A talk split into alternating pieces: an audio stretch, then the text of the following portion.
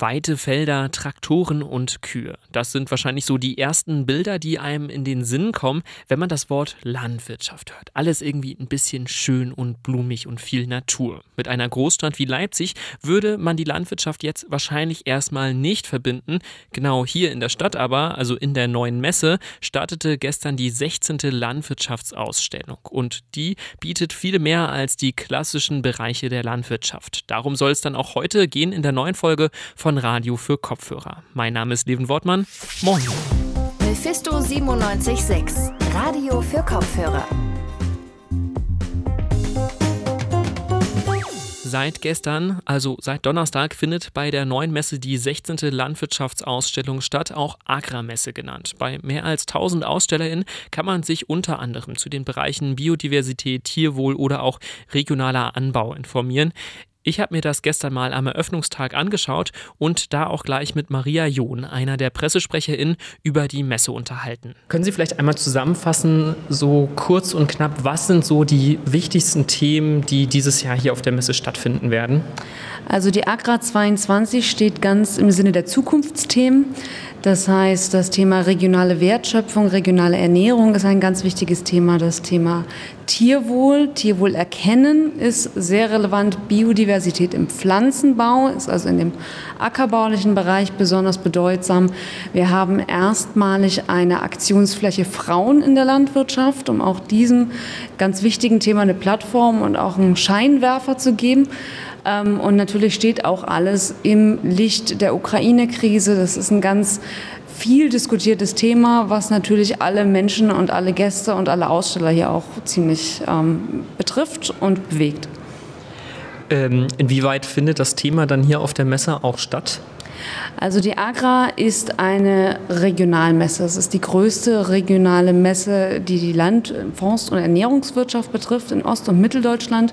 Und natürlich ist dieses Spannungsfeld zwischen regionaler Landwirtschaft, zwischen regionaler Versorgung und den Weltmärkten etwas, was hier überall im Gespräch ist und was natürlich auch den Staatsminister oder die Staatsminister, die heute hier besonders auf der Messe waren, ähm, sehr bewegt haben. Gerade in unserer Pressekonferenz wurde hier sehr stark darauf eingegangen, wie der Ukraine-Konflikt auch zukünftig noch die Preise beeinflussen wird und eben auch die Versorgungssicherheit hier im Land. Mm, jetzt haben Sie ja gerade auch schon angesprochen, dass die Messe auch irgendwo immer politische Themen aufgreift. Äh, vielleicht so kurz zusammengefasst, wie weit ist die Agra selber auch politisch?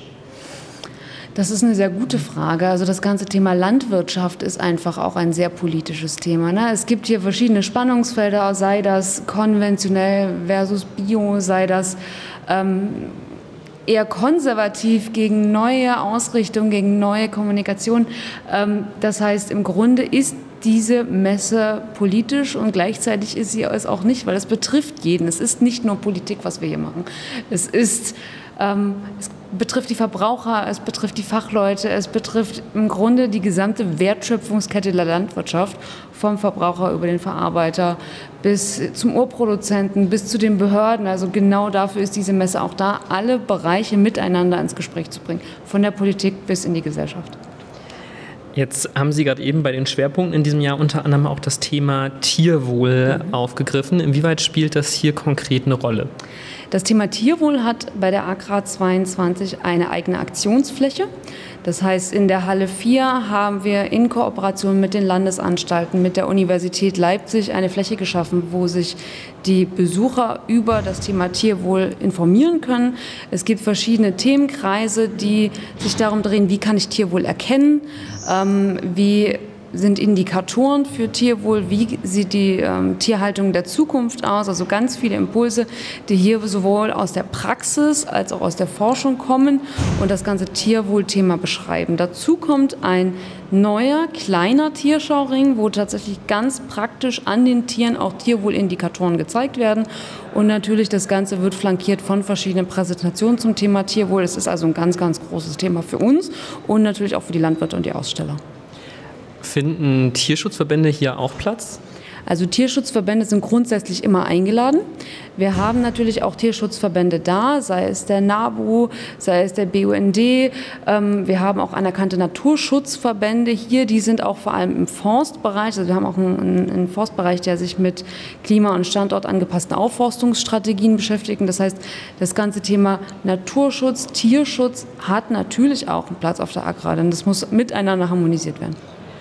Jetzt gibt es ja auch die unterschiedlichen Tierschauen hier. Insgesamt, wenn ich es richtig gelesen habe, sind ja circa 850 Tiere auch hier auf der Messe, werden ausgestellt, werden verschiedene Sachen gezeigt, wie Sie gerade selber auch schon erklärt haben. So eine Messe ist natürlich aber auch sehr viel Trubel, sehr viel hektisch. Äh, sehr hektisch. Ähm, wie passt das mit Tierwohl zusammen?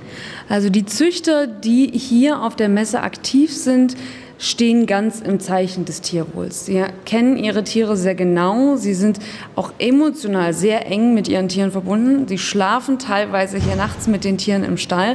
Ähm, diese Tiere sind für die wie Familienmitglieder. Und es würde niemals passieren, dass sie diese Tiere einer Situation aussetzen würden, mit denen diese Tiere nicht umgehen können. Ähm, deswegen passt das sehr gut zusammen. Es werden hier auch alle Maßnahmen eingehalten, um die Tiere möglichst gut zu schützen. Ähm, deswegen haben wir zum Beispiel in diesem Jahr keine Schweine auf der Messe. Ne? Wir haben gerade die afrikanische Schweinepest, die grassiert. Ähm, und wir wollen natürlich auch nicht die Tiere unnötigen Riesen, Risiken aussetzen. Einfach aus dem Grund, dass auch Menschen, die aus Risikogebieten kommen, das natürlich übertragen können. Ähm, das heißt, jeder der Züchter, jeder der Aussteller, der hier seine Tiere präsentiert, ist sich immer bewusst, kann ich das meinem Tier zumuten. Die Tiere sind das gewöhnt, auch unter Menschen zu sein. Das sind nicht die einzigen Tierschauen, ähm, an denen die teilnehmen. Und sie stehen unter ganz besonderem Schutz und ganz besonderer Überwachung ihrer, ihrer Halter natürlich. Okay, vielleicht so als letzte abschließende Frage noch die Bedeutung der Messe. Sie haben ja gerade schon angesprochen, äh, Regionalmesse, aber größte Messe in Mittel- und Ostdeutschland. Äh, können Sie es vielleicht mal zusammenfassen? Welche Bedeutung hat die Agrarmesse für das ganze Thema und die Branche? Mhm. Die Agra hat eine ganz, ganz lange Tradition. Die gibt es ja schon seit ähm, der DDR. Ähm, damals war das auch die größte Agrarschau des Landes. Und natürlich ist sie jetzt in einem völlig neuen Gewand. Natürlich zeigt sie jetzt Zukunftsthemen, natürlich verbindet sie jetzt auf eine ganz andere Art und Weise. Und sie ist aber dennoch ganz, ganz tief hier in der Landwirtschaft verwurzelt. Und jeder, der in Ost- oder Mitteldeutschland in der Landwirtschaft aktiv ist oder in angrenzenden Branchen, der kommt zur Agrar. Es ist ein Branchentreffpunkt für die gesamte Region. Und deswegen haben wir eben auch hier wirklich alles, was Rang und Namen hat, ein bisschen da, ähm, von den Staatsministern, den Staatssekretären bis hin zu zum Beispiel einer Olympionikin, die am Samstag dabei sein wird und das Thema Frauen in der Landwirtschaft mit uns diskutieren wird. Das heißt, es hat auch eine Strahlkraft in andere Branchen hinein und das finden wir natürlich sehr schön, weil alle Aussteller jetzt auch gerade in dieser schwierigen Zeit, die jetzt hinter uns war mit der Corona-Pandemie, wir konnten ein Jahr lang keine Messe machen, ähm, nach wie vor ihre Loyalität gezeigt haben, uns gestärkt haben, wir das alles gemeinsam als ein gemeinsames Projekt angegangen sind. Und wir sind sehr dankbar dafür, dass sowohl die Aussteller als auch die Besucher, als auch die Partner und die Verbände alle gemeinsam das hier mit uns auf die Beine gestellt haben und ähm, wir deswegen heute endlich wieder Messe machen können. Das sagte Maria John, eine der PressesprecherInnen der Landwirtschaftsausstellung Agra. Und wie ihr das gerade auch schon im Interview gehört habt, der russische Angriffskrieg auf die Ukraine spielt momentan auch in der Landwirtschaft eine große Rolle. Unter anderem geht es da um mögliche Versorgungsengpässe, da die Ukraine einer der größten Getreidelieferanten in Europa ist. Ich habe mich über das Thema auch mit Thorsten Kraftsiek unterhalten. Er ist der Präsident des Sächsischen Landesbauernverbandes und er hat die derzeitige Lage einmal für die sächsische Landwirtschaft eingeordnet. Herr Kraftwerk, Sie haben gerade einen Wortbeitrag auch in der Diskussion hier gehabt und haben nochmal herausgestellt, dass die Bauern und Bäuerinnen hier in Sachsen unter dem russischen Angriffskrieg auf die Ukraine auch leiden und betroffen sind. Können Sie diese Punkte nochmal zusammenfassen? Also warum ist das Ihre Meinung? Warum ist das momentan so? Also wir merken das ganz deutlich, weil natürlich auch in der Landwirtschaft viel Energie eingesetzt wird. Also da leiden wir unter den Betriebskosten unheimlich. Äh, Diesel hat sich bei uns verteuert, was nun ein wesentlicher Kraftstoffeinsatz ist. Die Düngemittel haben sich bei uns verfünffacht. Und wir stellen gerade fest, dass die aktuellen Preiserhöhungen tatsächlich unsere Kostensteigerungen überhaupt nicht auffassen. Insofern ist der Krieg tatsächlich bei uns auf den Höfen angekommen.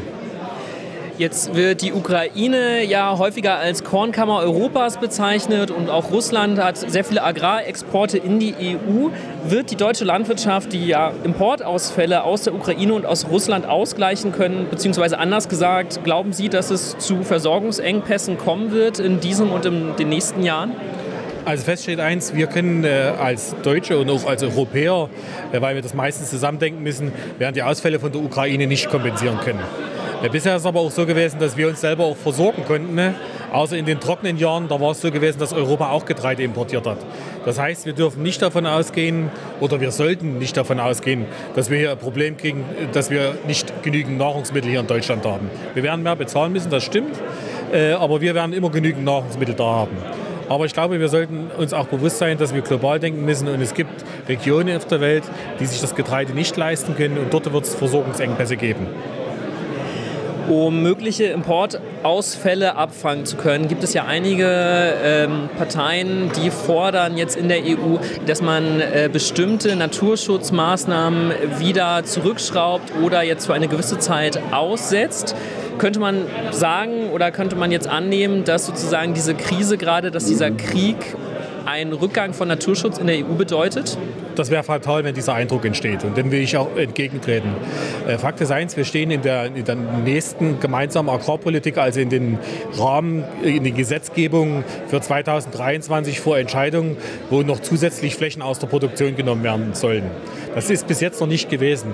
Und tatsächlich die, die weitere Verknappung von äh, Ackerland in der Nutzung für Nahrungsmittel, die sollten wir tatsächlich hinterfragen. Aber alle Programme, die wir bisher gefahren sind, die werden wir nicht zurückführen. Das, der Weg zu Klimaschutz Tierschutz, Tierwohl und, und, und Artendiversifizierung, den werden wir weitergehen. Wir wollen nicht zurück. Aber wir müssen zukünftige Entscheidungen, ob wir noch mehr extensivieren, tatsächlich hinterfragen.